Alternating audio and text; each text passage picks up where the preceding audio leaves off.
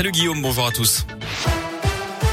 À la une, pas de grève. Finalement, à la SNCF, le préavis a été levé par les syndicats, mais trop tard pour ne pas perturber le trafic aujourd'hui dans le sud-est.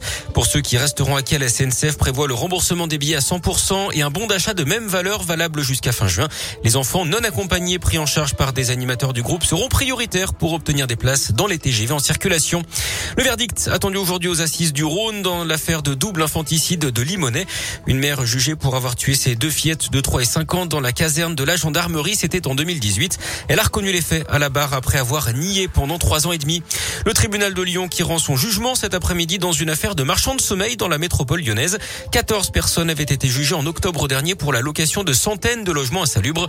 Le procureur avait requis 7 ans de prison ferme et 100 000 euros d'amende à l'encontre de l'organisateur présumé de ce réseau. Des peines allant de 6 mois avec sursis à 5 ans de prison ont été demandées pour les 13 autres personnes poursuivies.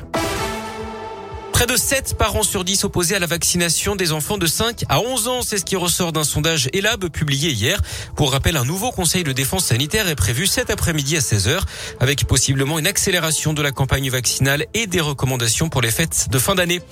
Il avait frappé une animatrice dans une école de Villeurbanne. Mardi, un père de famille a été condamné à 8 mois de prison avec sursis. D'après les policiers, l'homme n'aurait pas supporté les propos de la jeune femme tenue à son fils de 7 ans qui aurait mal réagi pendant un jeu en classe. La victime avait porter plainte. Du foot avec les 32e de finale de la Coupe de France. L'OL entre en lice ce soir sur la pelouse du Paris FC, club de Ligue 2. L'occasion de retrouver le goût de la victoire après quatre matchs sans succès. Et avant de penser à Metz en championnat mercredi prochain, l'entraîneur Peter Bosch veut se concentrer sur la rencontre de ce soir. Je, m'en fous, favori, pas favori. On veut gagner ce match. Pour gagner ce match, on a besoin d'une équipe qui fait les choses ensemble, qui, qui travaille dur. Et toutes les choses doivent être à 100%. La concentration, à 100%. Sinon, ça sera très très difficile. C'est dangereux si on n'est pas 100% concentré. Donc quand moi je pense 1% à Metz, je suis pas 100% concentré et j'accepte pas ça de mes joueurs. Donc moi je vais donner le bon exemple. Moi je pense que au Paris FC.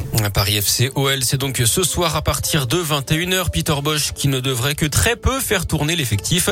À noter demain les Lyonnais qui seront confrontés à Bastia, match joué à Feur dans la Loire.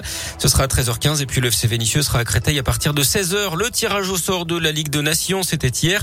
La France tenante du titre défiera l'Autriche, la Croatie et le Danemark. Du basket également ce soir, la Svel est en Grèce pour affronter l'Olympiakos en Euroleague. C'est à 21h. En handball féminin, les Bleus, elles jouent contre le Danemark en demi-finale du mondial à 17h30.